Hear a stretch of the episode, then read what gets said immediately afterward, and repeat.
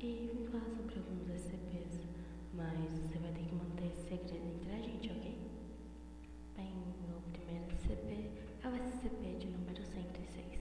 A classe dele é Keter e os procedimentos especiais são os de revisão 11.8. Nenhuma interação física com SCP-106 é permitida em qualquer momento. Toda interação física deve ser aprovada por todos os votos de pelo menos dois terços do Comando 05 e deverá se restringir a apenas experimentos. Todos os funcionários, pesquisa, segurança, classe D etc., devem sempre permanecer a menos de 60 metros de distância da cela de contenção, exceto em caso de brecha. O SCP-106 deve ser contido em um compartimento selado de um composto de aço revestido de chumbo. O compartimento deve ter 40 camadas de material idêntico, cada camada separada por pelo menos 36 centímetros de espaço vazio. Os suportes entre as camadas devem ser espaçados aleatoriamente. É de suma importância que o compartimento seja mantido suspenso a pelo menos 60 centímetros de qualquer superfície por um sistema de suspensão eletromagnética. Já no caso da área de contenção secundária, deve ser composta por 16 células esféricas, cada uma preenchida com diversos fluidos e um arranjo aleatório de superfícies e suportes. A contenção secundária deve ser equipada com sistemas de iluminação capazes de encher todo o arranjo com pelo menos 8.000 lumens de luz, instantaneamente, sem envolvimento humano direto. As duas áreas de contenção devem ser fiscalizadas 24 horas por dia.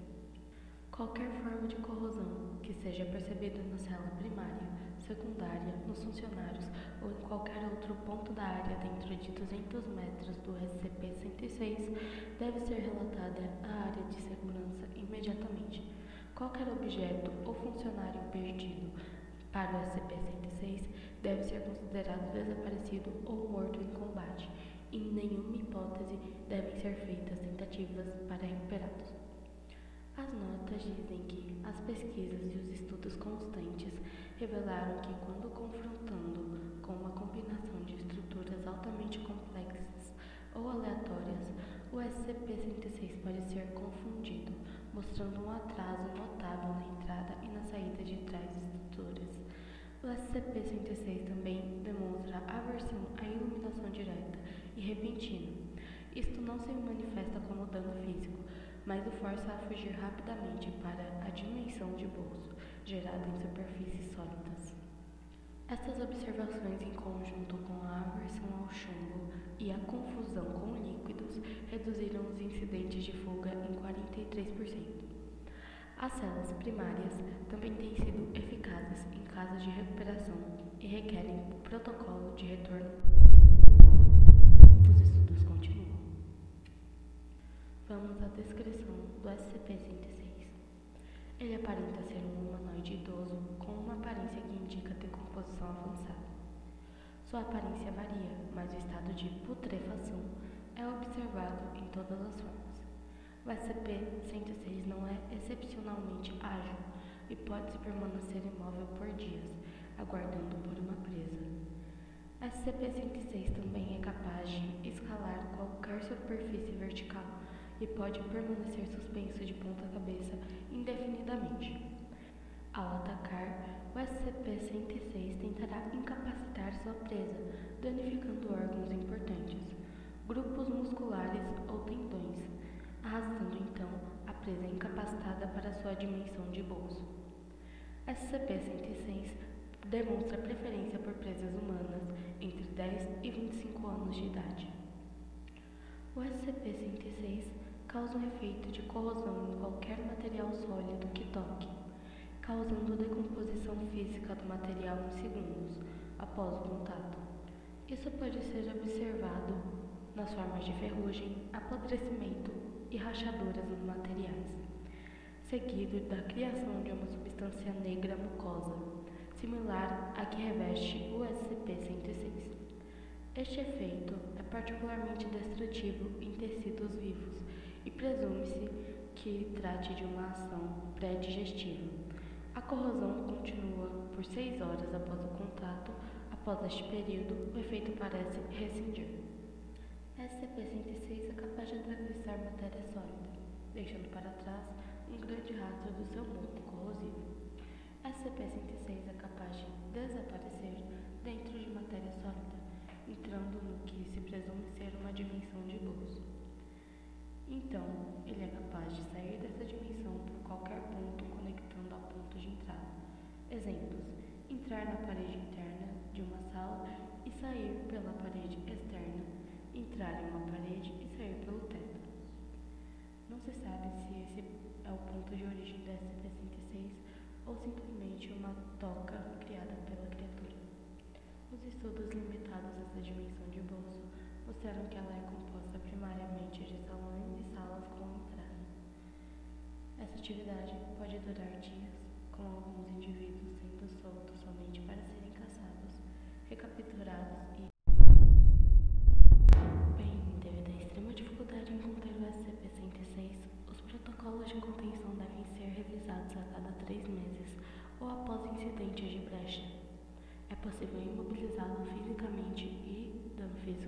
direto parece não ter efeito sobre o SCP-106.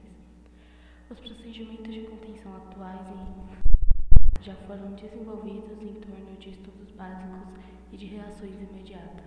Procedimentos anteriores e mais proativos foram revogados devido às brechas. O SCP-106 parece passar longos períodos de hibernação, nos quais permanece completamente imóvel por até três meses. A causa disso é desconhecida, contudo, foi comprovado que isso se trata de uma tática de emboscada. SCP-106 desperta deste estado em extrema agitação, atacando e abduzindo funcionários e causando danos massivos à cela de contenção e à área como um todo.